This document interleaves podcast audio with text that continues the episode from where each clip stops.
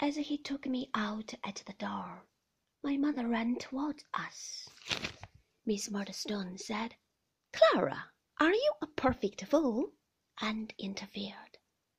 I saw my mother stop her ears then, and I heard her crying.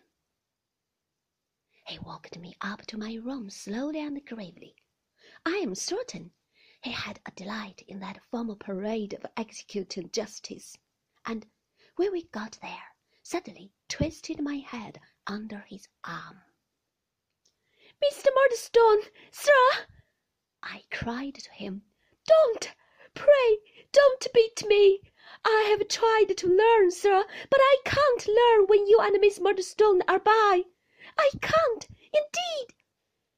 Can't you, indeed, David? he said. Well, try that. Had my head as in a vice, but I twined round him somehow, and stopped him for a moment, entreating him not to beat me.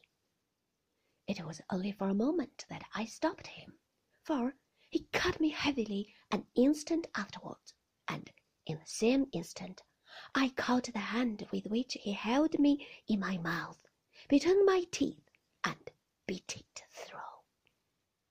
It sets my teeth on edge to think of it. He beat me then, as if he would have beaten me to death. Above all the noise we made, I heard them running up the stairs and crying out. I heard my mother crying out and Peggotty. Then he was gone, and the door was locked outside, and I was lying, fevered and hot, and torn and sore and raging in my puny way, upon the floor. How well I recollect, when I became quiet, what an unnatural stillness seemed to reign through the whole house. How well I remember, when my smart and passion began to cool, how wicked I began to feel. I sat listening for a long while, but there was not a sound. I crawled up from the floor, and saw my face in the glass so swollen, red, and ugly, that it almost frightened me. My stripes were sore and stiff, and made me cry afresh when I moved, but they were nothing to the guilt I felt. It lay heavier on my breast than if I had been a most atrocious criminal, dare say.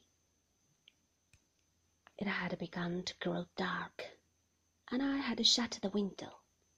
I had been lying, for the most part, with my head upon the sill, by turns crying, dozing, and looking listlessly out, when the key was turned, and Miss Murdstone came in with some bread and meat and milk. These she put down upon the table without a word, glaring at me the while with exemplary firmness, and then retired, locking the door after her. Long after it was dark, I sat there, wondering whether anybody else would come.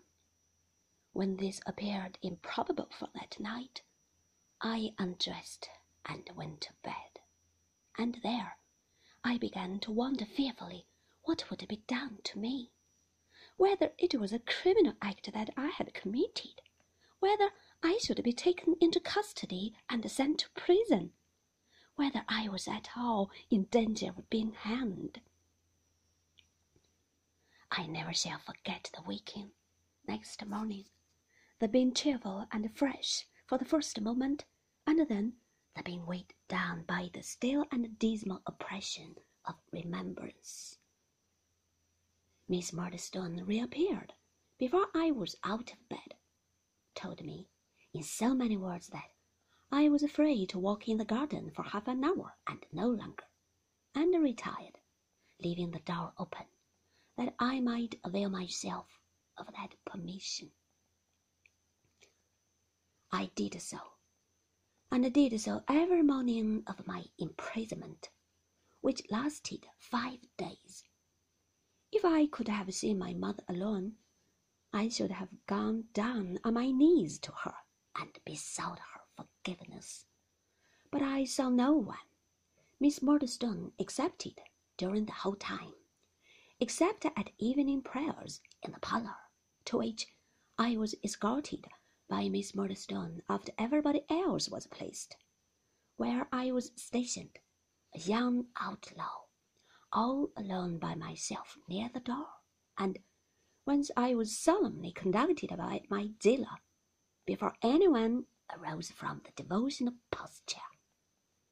I only observed that my mother was as far off from me as she could be, and kept her face another way so that I never saw it, and that Mr. Murdstone's hand was bound up in a large linen wrapper.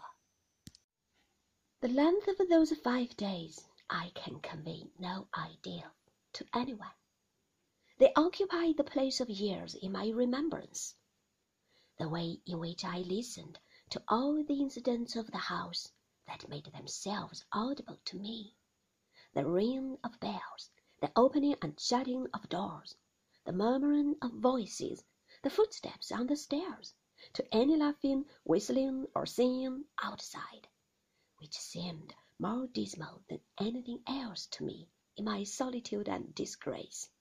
The uncertain pace of the hours, especially at night, when I would wake thinking it was morning, and find that the family were not yet gone to bed, and that all the length of night had yet to come. The depressed dreams and nightmares I had, the return of day, noon, afternoon, evening, when the boys played in the churchyard, and I watched them from a distance within the room, being ashamed to show myself at the window, lest they should know I was a prisoner. The strange sensation of never hearing myself speak, the fleeting intervals of something like cheerfulness, which came with eating and drinking and went away with it, the setting in of rain one evening, with a fresh smell and its coming down faster and faster between me and the church, until it and the gathering night seemed to quench me in gloom and fear and remorse. All this appears to have gone round and round for years instead of days. It is so vividly and strongly stamped on my remembrance.